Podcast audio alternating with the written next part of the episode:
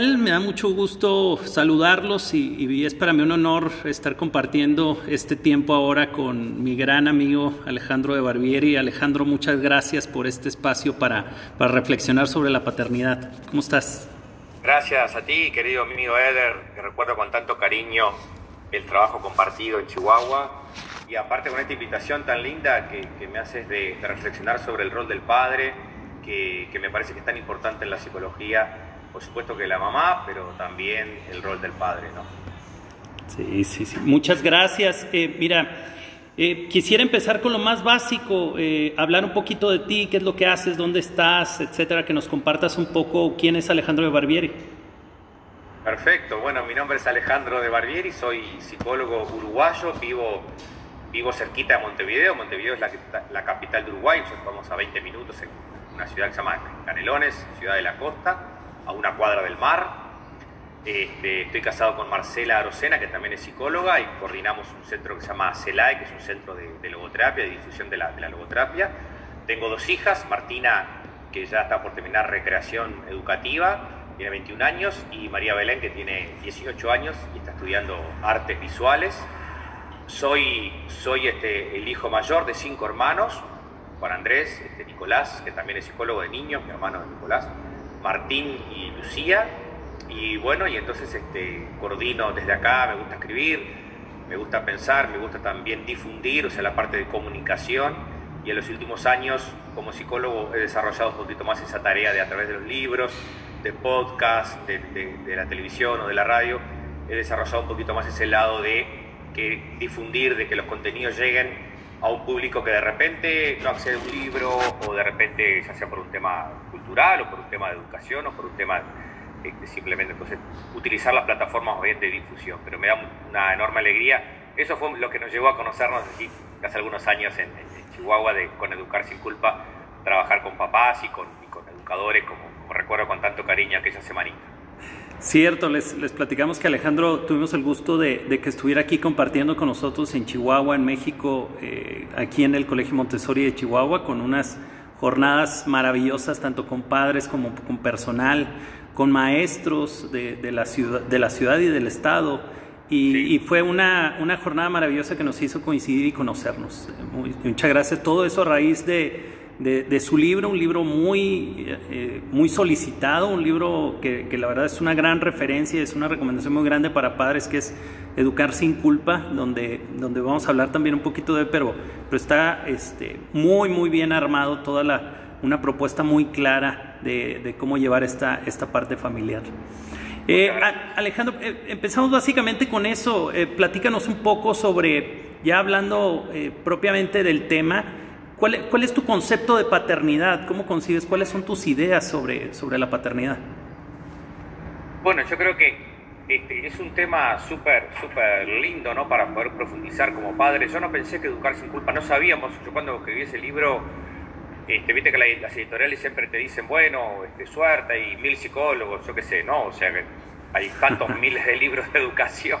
Y también entonces lo escribí con total tranquilidad, sin ninguna expectativa, digamos, después nos sorprendió gratamente que que la propuesta hizo que el libro se publicara en México, en Argentina, en Chile, en Colombia, este, en papel, ¿no? Claro, a través de Amazon o de Kindle uno lo puede, lo puede adquirir en forma electrónica, pero me llamó la atención que, que se publique a nivel papel, que claro, que a veces tiene como mayor difusión.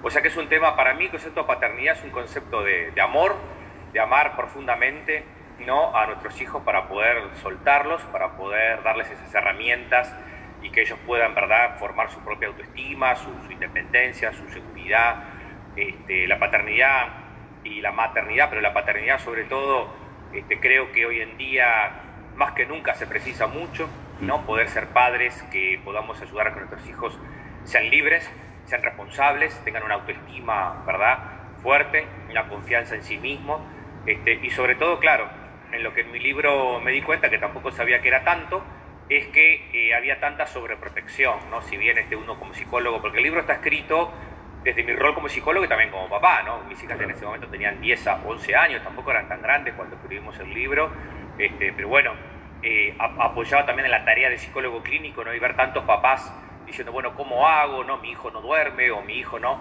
este, mi hijo me pega, o mi hija este, grande, este, bueno, no, no sé cómo ayudarla, no sé cómo... Entonces ahí es donde apareció el tema de la paternidad. Así que mi concepto sería como ayudarlos a que crezcan de formas libres y responsables, de que vayan más lejos, ¿no?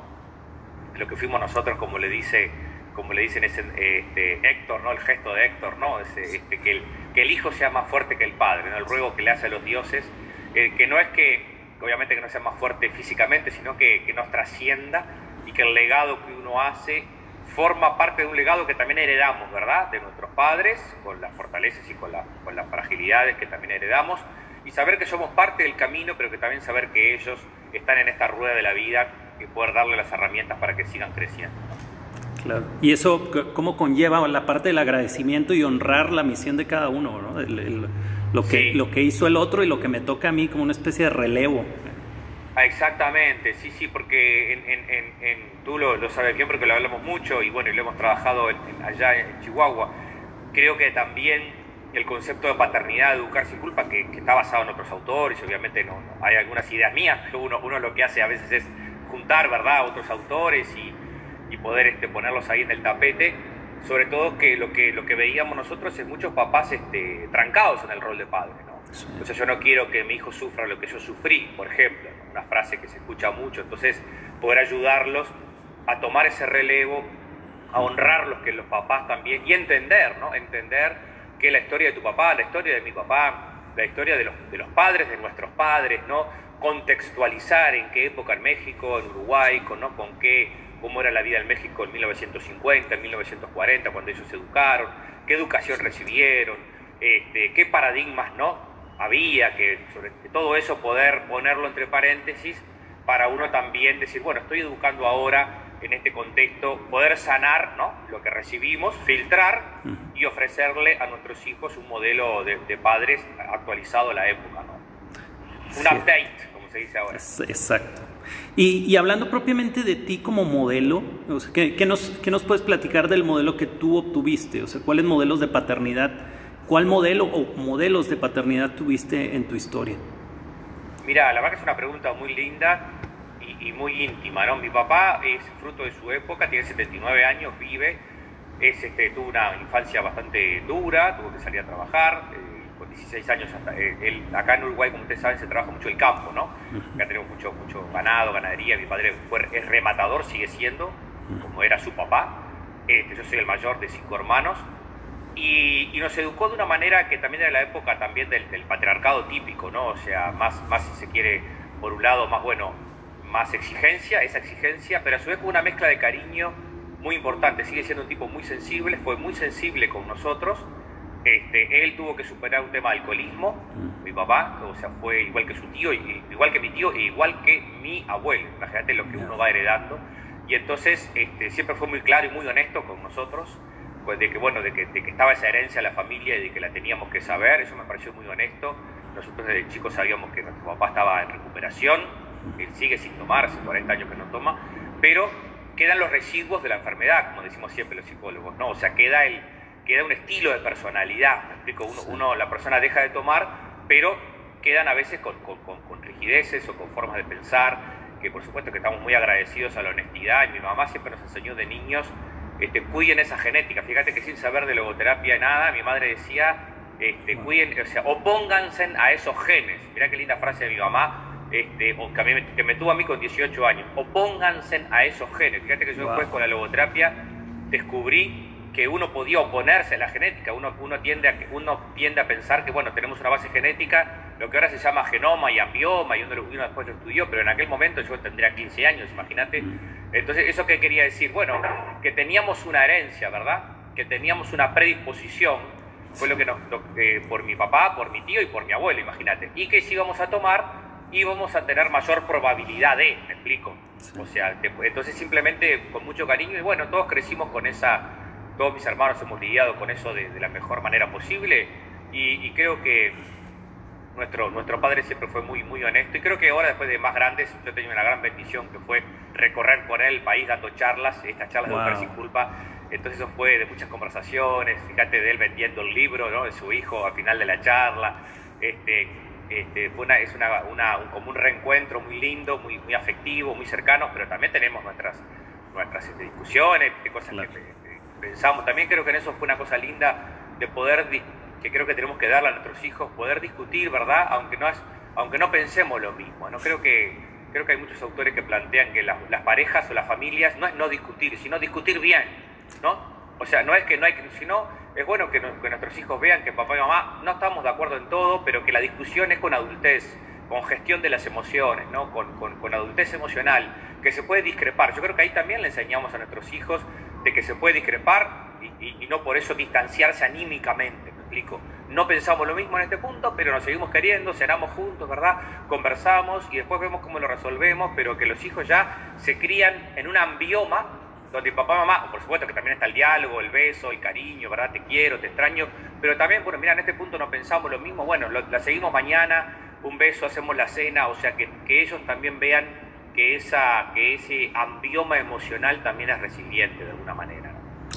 Y qué maravilloso porque, porque en esa parte, tanto de las experiencias, y era otra de las preguntas que, que te quería hacer de las experiencias con, con, tu figura paterna, cómo también traducirla como modelo y esta parte de las conversaciones y, y, los puntos de vista diferentes y cómo consensarlos, como dices, se vuelve un modelaje también para los propios hijos.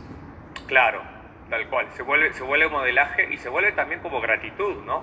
O sea, uno va entendiendo que hicieron lo que pudieron con las herramientas que tuvieron, ¿no? Que tú recuerdas que es una meditación que, sí. que trato de hacer siempre y que la puse en Educar sin culpa, fruto de mi experiencia acompañando también, ¿no? Este, justo en este, en este día que estamos haciendo esta charla, eh, se festeja acá en Uruguay el Día de los Abuelos.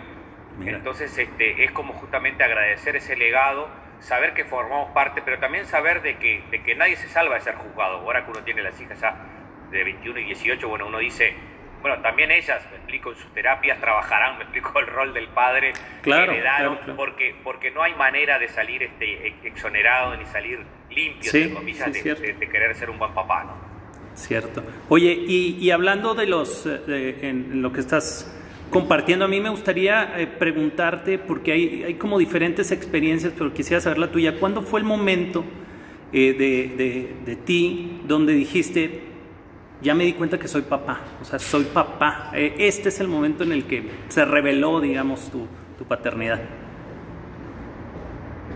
Bueno, yo creo que ha sido, han sido muchas veces, ¿no? Ni, ni que hablar cuando con Marcela decidimos este, casarnos y siempre quisimos tener hijos y después esta medida con nuestros hijos fueron creciendo. Yo recuerdo, recuerdo quizás este, ahora que uno ve la película con más, ¿no? con más calma, ahora que mis hijas son grandes, como te decía, veo a mi hermano que tiene los hijos más chicos, también entiendo que, que, es difícil ser papá, ¿no? Que es difícil la, la, la educación, la paciencia, la perseverancia, que también, por ejemplo, mis hijas, no, los iPhone y los Samsung, los smartphones, no estaban tan, tan firmes cuando mis hijas eran chicas, o sea que esto en los últimos 10 años, ¿no? La industria tecnológica ha crecido más, o sea que veo, entiendo y tengo más empatía, ¿no? Con los papás de ahora, más jóvenes, que les cuesta de repente no manejar la pantalla, porque en nuestra época era una computadora, entonces si no estaba en el cuarto ya se solucionaba con un libro. Ahora entiendo que los chiquilines, ¿verdad?, tienen la, en el celular este, pero yo creo que cada vez que tuvimos esas etapas más difíciles ¿no? de la crianza, de la perseverancia, de la disciplina, pero también eso puede haber sido cuando, cuando me di cuenta, pero este, quizás me agarras ahora en un momento donde con mis hijas ya grandes y con sus parejas o, con, o empezando a tener sus primeras relaciones afectivas y sus trabajos, digo, pa, ¿cómo pasó tan rápido, no? Pero también eso me reconcilia con el libro y me reconcilia con que con que bueno, está, están ahí, están para el mundo, ¿no? Este, era un poco lo que, lo que cuando, cuando tenían 10 años decíamos, bueno, ser conscientes, ser perseverantes, porque a veces, pero para mí es una alegría enorme, ¿no? Ser papá me emociona mucho, eh, este, ahora cumplo 50 este año, entonces me doy cuenta que, me emociona muchísimo este, verlas crecer, ¿no? Y verlas que están justamente siendo padres de sí mismas, ¿no? Este, en la vida en tus manos eh, pude hacerles esa dedicatoria, este, la vida en tus manos se le dediqué a Marcela, que creo que la dedicatoria dice quien, quien sostiene mi vida en sus manos, pero y a mis hijas, que verlas cómo van tomando la vida en sus manos me llena de esperanza. O sea que también el rol del padre es un rol de esperanza, no es un rol de posibilidad, no es un rol de darle las herramientas para que ellas después vayan construyendo su camino. ¿no? Y hay, y hay, una parte en eso, en eso que vas diciendo del libro que, que se me hace maravillosa y contundente cuando dices que eh, que tenemos que educar para que se vayan, no para que se queden. Sí. Y, pero que se vayan bien idos, ¿verdad? Con toda la, con toda la, eh, las herramientas. Y eso, Sí, eso yo creo que pegó fuerte en Latinoamérica porque no nos, no nos habíamos, dado cuenta, quizás, a mí, ¿te acuerdas que yo hablaba contigo antes de ir a México? y en Colombia y en, y en, Argentina y en Chile cuando hablo de esto, porque claro, nos encontramos con chiquilines de 28 años que están viviendo con sus padres y obviamente que uno cuando habla de esto, amigo Eder, eh, no nos queda otra que generalizar. Entonces cada familia es única, ¿verdad? cada pareja es única y nadie es quien para juzgar, ¿no? Hay, hay, realidades este, que son, que son este, no todo hijo de 28 que vive con su padre quiere ser que sea inmaduro, eso es lo que quiero decir, pero si puede salir de casa, este, seguramente lo va a ayudar a madurar, ¿no? Todas las experiencias, no sé, si está en Chihuahua quiere ir al DF, no sé cómo es el México, o si está, ¿verdad?, en, en, Puebla y quiere ir a Estados Unidos a hacer un posgrado, o a Londres o a España. Bueno, crecer fuera siempre te ayuda a desarrollar esas habilidades, ¿no?, emocionales, ¿no? Cuando uno tiene la oportunidad de viajar o de crecer. Pero el, el hecho de que quizás la sobreprotección, quizás también lo el, desarrollo de nuestros países más a nivel, a nivel sociopolítico, si se quiere, que ha costado más la independencia, ¿no? Nosotros nos casamos con 24 años con Marcela y bueno, con 28 éramos papás. Hoy en día de repente eso es más difícil, cuesta más, ¿no? A nivel emocional, a nivel económico, ¿no? Que un, que un joven pueda independizarse, emanciparse y tener, ¿verdad? Poder pagarse una casa y poder con su trabajo mantenerse, quizás eso también socialmente es más difícil, entonces eso también a veces hace que las familias de hoy tengan chiquilines que son adultos, pero que conviven, ¿verdad?, en el rol hijo, y eso a veces hace que se, que se refuerce como el rol más inmaduro de que me quedo esperando que mi papá resuelva todo. Cierto. Oye, y en esas mismas vivencias y en ese mismo trabajo que, que, has desarrollado en la parte afectiva y evidentemente en la parte de la, de la educación con tus hijas, ¿alguna experiencia que nos quieras compartir con, con cada una de ellas? ¿Qué experiencias marcaron tu propio caminar en la paternidad? Bueno, uh, muchísimas, o sea, de, ir viendo como, cuando una, este, cuando hay, hay, hay experiencias, este, por ejemplo, Martina canta y Belén este, canta y toca el piano también, entonces verlas este, cantar o últimamente que han hecho presentaciones este, por YouTube y que han hecho sus, que han hecho sus hay como este, Marcela, eh, Martina, por ejemplo, hace dos años, como recreadora educativa, hizo una pasantía en la cárcel de mujeres acá en Uruguay, mujeres madres, y entonces nos invitaron a una charla TED, estilo TED, ¿no? De 10 minutos, que, que, tenía que dar ella su experiencia. Bueno, ahí con Marcela quedamos así, yo creo que tenía 20 años Martina en ese momento, y, después, ese fue un momento donde dijimos, va, donde la, donde la donde ves, donde ves a tu hijo como adulto, ¿no? Y después con, con Belén también, cuando hizo su, curso de piano y cuando va a hacer su presentación, y nos invitaron, que en ese momento ya estaba la pandemia, pero bueno, se podía salir con aforos limitados, ¿no? Y con tapabocas y con todo eso. Fuimos a un par de, presentaciones musicales que hizo, y bueno, y quedamos así 18 años, 17 años tenía Belén cuando hizo eso, y son, eh, digo, estos, los últimos mojones, ah, si pienso para atrás seguro que hay más, ¿no? Cuando egresaron de sexto, pero esos últimos mojones que, te hacen como espejo decir, bueno, este, eh, soltar era esto, ¿no? O sea, también uno, uno cuando escribe el libro va como renovando las premisas, ¿no? O sea, es, como, no, es que no quiere decir que uno como va la tenga clara, ¿no? Pero es como la vida te pone, va, este, ahora, ahora este, eso de soltar es saberlas crecer y ver que, por supuesto que te puedan necesitar siempre los hijos, ¿no?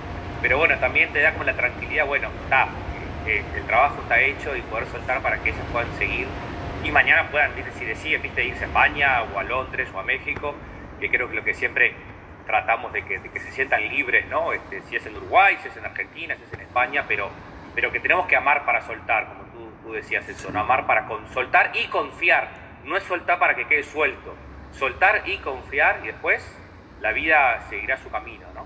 Sí. Oye, en este, en este proceso que decías, ahorita hace un comentario que tenía que ver con cómo eh, cómo, nos educaron nuestros padres desde un contexto y desde tanto geográfico como eh, un contexto general por los años en que, en que se estaban eh, ejerciendo esas paternidades.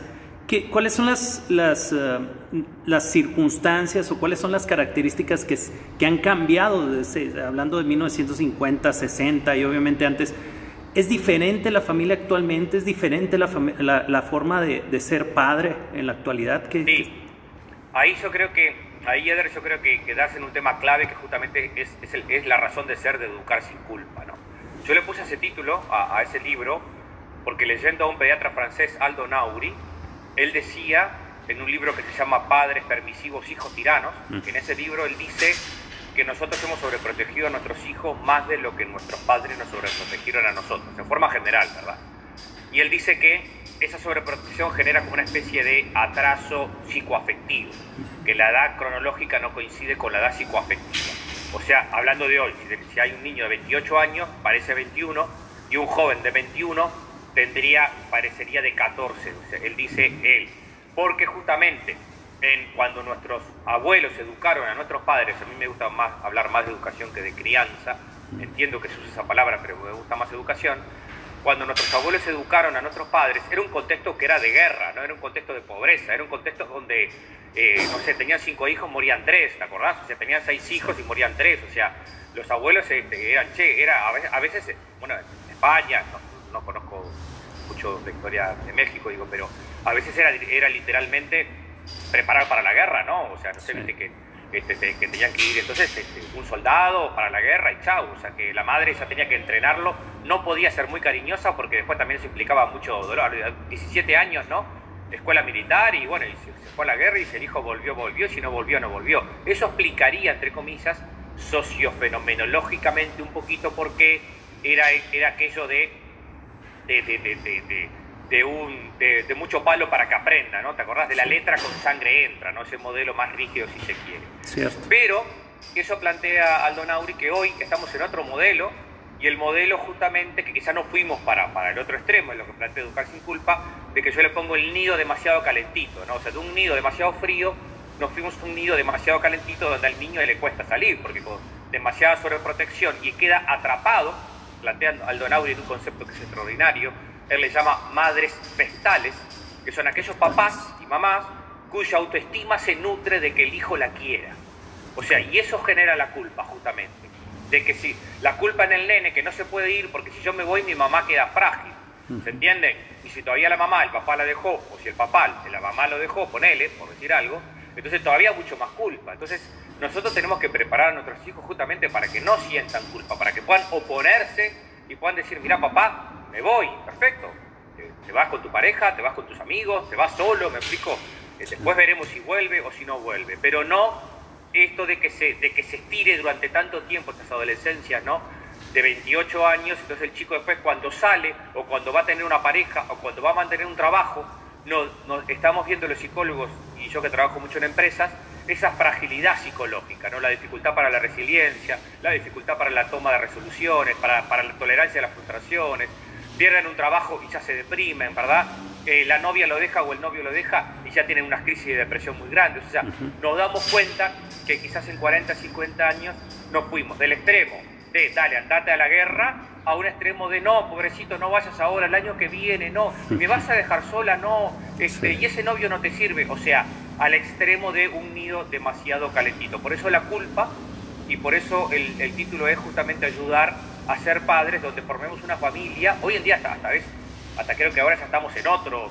Educar sin culpa ya creo que está a 10 años, digamos. Mm. No sé si ahora corresponde a la realidad de las familias de ahora. Me explico, porque justo mi hija que está investigando todo ese tema como recreadora educativa me, me, me, me, ponía un montón de literatura donde de repente hay una construcción de familias distintas también, ¿verdad? O sea, y súper interesantes y súper super libres y súper abiertos a amar, me explico, a las familias actuales.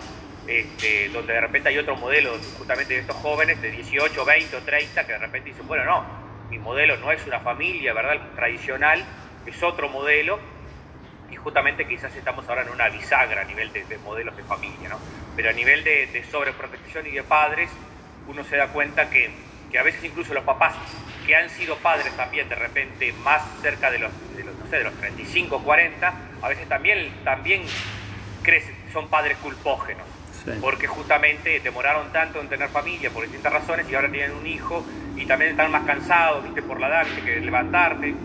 El otro día tuve una sesión con unos papás, una, unas sesiones, porque yo no hago terapias semanales, hago orientaciones virtuales, y la nena de 10 años durmió en la cama, dormía en la cama grande con sus papás toda la vida, nunca había logrado dormir sola en su cuarto, tenía un hermano. Y tuvimos una sesión, no conocían Educar sin culpa, les mandé el libro por, por correo, y, y, y, a la semana les mandé un WhatsApp y me dijeron, Ale, desde el día que, hicimos la sesión contigo, este, no me acuerdo cómo se llama la nena, este, ya está durmiendo sola en su cuarto, por supuesto, con nuestro apoyo, y trabajando como padres, ir a cuidarla, no es abandonar un hijo, ¿verdad? Este, estar con ella, leerle sus cuentos, este, pero ayudar a que el niño construya una autoestima sana. Claro. Fíjate que de eso, de eso que estás hablando, eh, y, tú lo conoces por la parte de la ciencia de la felicidad y la psicología positiva, Martin Seligman habla de indefensión adquirida. O sea, cómo, cómo va adquiriendo esa parte de no, no tener herramientas como las que mencionas de la resiliencia, de, del buscar cómo, cómo hacerlo por sí mismo porque se siente incapaz, ¿verdad? A través de este, de este sistema educativo. Me encanta Martin Seligman y la, la, psicología positiva me encanta, creo que yo utilizo mucho, sí, creo que filosofía, eh, la inteligencia emocional, la logoterapia de Frankl, la, psicología positiva son un poco las... La, logoterapia tiene como una base existencial, pero después en el libro, viste que el libro Educar sin culpa, si vos vas a los autores, de repente no hay muchos pedagogos, o sea, yo, eh, Fernando Sabater, o sea, pero no hay, viste que filósofo, este, Aldo Nauri, pero yo no cito mucho, no soy un experto en digamos, en pedagogía, pero creo que hay verdades que son universales y que, lo lindo es como, como, Montessori, me encantó cuando yo lo conocí a ustedes, Montessori por dentro, ¿no? que una autora que yo admiraba tanto, pero, pero nunca había estado, fue una lindísima oportunidad cuando ustedes me dieron, me, brindaron estar una semana ahí con ustedes, de conocer las aulas, conocer, conocer este, la, la, la, la guía Montessori, pero, pero qué, qué, maravilla, no sabía que le decían Montessori, o sea, estuve, me acuerdo que tú me invitaste, un silencio, ¿no? No me acuerdo si era de 3, 4, 5 años y, un silencio, un respeto, pero un respeto sano. Este, fue súper emocionante porque uno ve, uno ve un libro, ¿verdad? Y juzga muchas veces, ¿no? Y otra cosa es vivirlo, ¿no? De adentro. Entonces cuando a mí me pasa a veces me pregunta por Montessori, digo, este, pero tengo todas las fotos y los videos y te cuento lo que yo viví, que es distinto a leer un libro, ¿verdad? Que a veces la gente se, se lleva como otra impresión pero la indefensión aprendida era lo que esta chica había aprendido, ¿no? Como, como tú no, no puedo estar sola, ¿verdad? Mis padres no confían en mí. Cuando los papás entendieron eso, fíjate que fue una sesión, no te estoy hablando de una terapia larga, eh, una sesión que entendieron perfecto lo que ellos, y digo, señor o señora, cualquiera de los dos, ¿verdad? Este, ir, y por supuesto, si un día, un día está triste, si un día está angustiada, se pasa para la cama grande, todo el amor del mundo, pero siempre y yo hago un truco que casi nunca falla, casi nunca falla, que es este, contarle hoy a tu hija que ustedes fueron a precisar un psicólogo. Que ustedes están viniendo a hablar conmigo, porque eso habla de que el problema son ustedes, no soy yo, libera mucho a la nena. ¿Me explico? Eso, eso nunca falla. Dicen, mira, papá y mamá están yendo a hablar con Alejandro. Siempre les digo así. Y te va, vamos a hacer tres veces por semana, te podés quedar en la cama grande. Mira, intención paradójica. Tres veces por semana. La segunda semana, dos la tercera semana una. En la primera semana ya lo habían logrado. O sea, fíjate que yo, el esquemita que hago es ese, para que la niña sienta total libertad, me explico.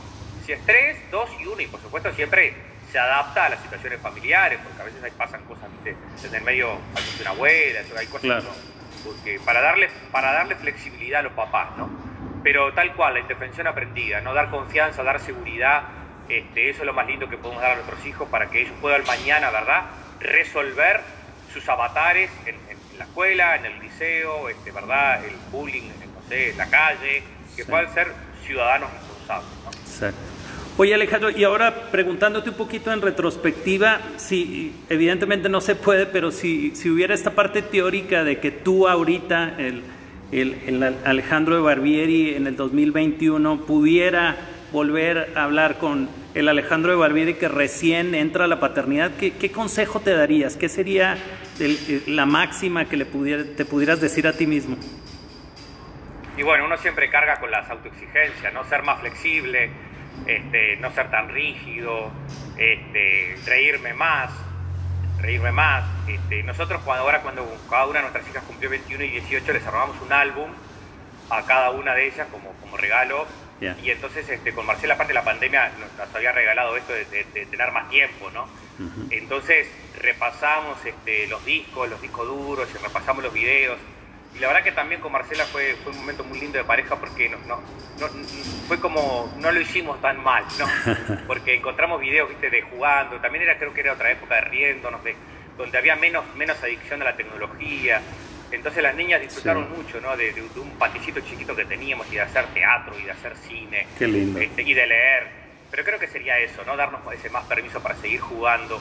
este, para seguir aprendiendo a través del asombro, ¿no? a través, de, a través de la, del humor, que creo que, que es una de lo que a mí me gusta siempre transmitir a los papás, ¿no? Rían con sus hijos, jueguen con sus hijos, cuidado con ser padres extremadamente serios, ¿no?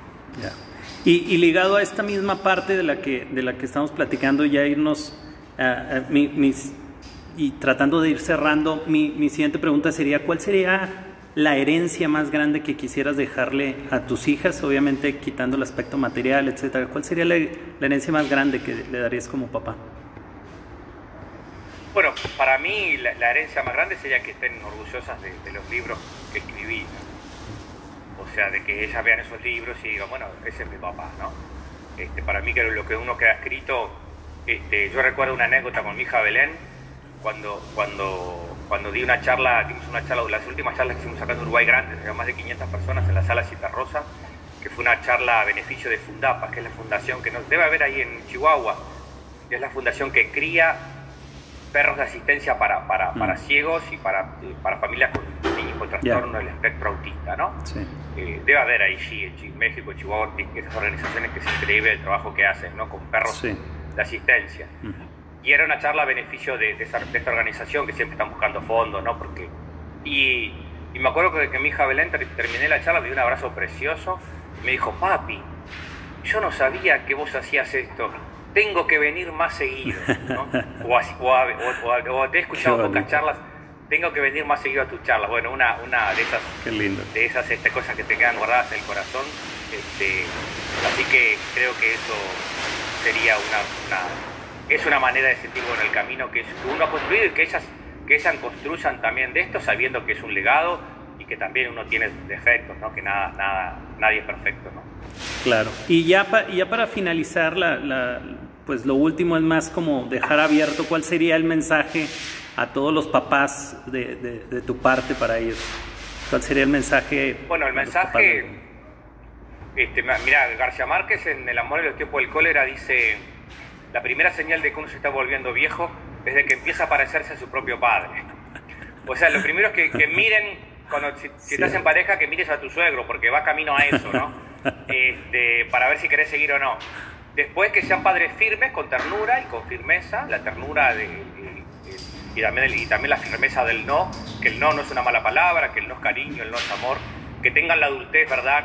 de saber que no nos van a agradecer ahora nuestros hijos mientras sean chicos lo que estamos haciendo por ellos, pero que después, ya cuando pasen un poquito ya enseguida te vas a dar cuenta y si sabes leer a los 13, 14, 15 quizás, ya ahí ya tenés la sensación de que ellos pueden decir que no también a otros, que el no es un regalo, porque el no también previene, el no fortalece la autoestima, el no que tú le digas va a ser un no que tu hijo va a poder decir, ¿verdad? Mañana a una situación de abuso o, a una, o también le estás regalando un límite, le estás regalando de que, de que no se puede todo de que, de que la vida también incluye el no y, que eso, y, de que eso va a construir una autoestima fuerte, resiliente y de que, y bueno, ese creo que sería el mensaje para los papás.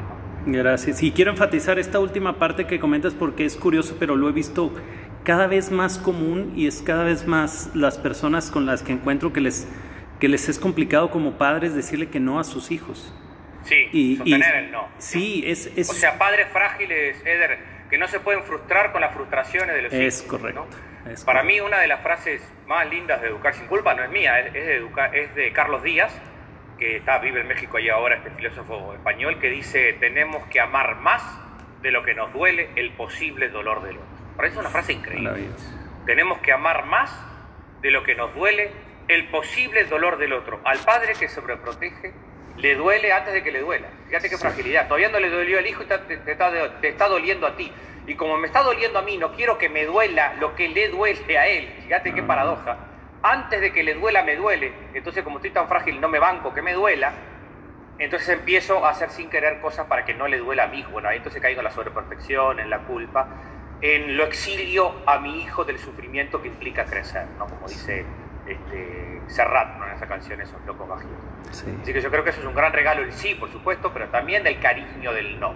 El no no es, el no no es rigidez, el no no es agredir, el no no quiere decir mucho palo para que aprenda, el no no es un golpe, el no no es maltrato, el no es, te dije que no, hijo, no me lo pregunte de nuevo, ahora ve y resuélvelo tú, y si no puedes, por supuesto que yo voy y te ayudo, ¿no? Pero te doy las herramientas primero para que vayas tú y lo resuelvas, ¿no?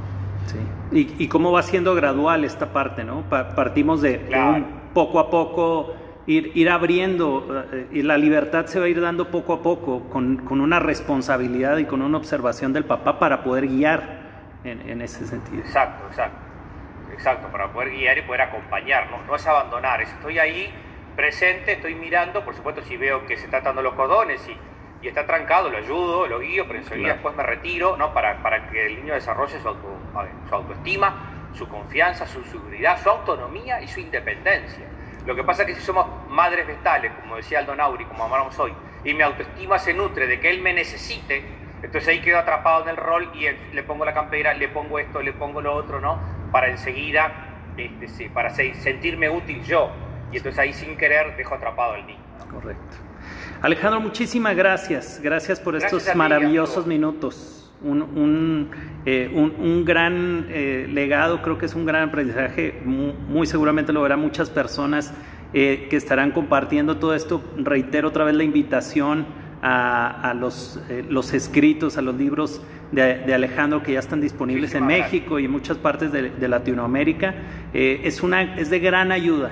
Se los recomiendo por, por, porque por ahí también pasé, este, e, es grandioso y, y, agradezco mucho esa, eh, tu gran trabajo, Alejandro, y, y tu, tu, compartir completo eh, al, pues a todos, tanto papás como a todas las personas que te seguimos. Mil gracias, Ed. Abrazo enorme para, para Marcela y para tus hijos y para todo el equipo de Montessori y Chihuahua, todo tu equipo que lo recuerdo con mucho cariño. Así que un abrazo enorme y gracias por darme la oportunidad de, que más gente conozca este trabajo y difundir. Gracias, un abrazo. Un abrazo grande. Chao, chao, chao.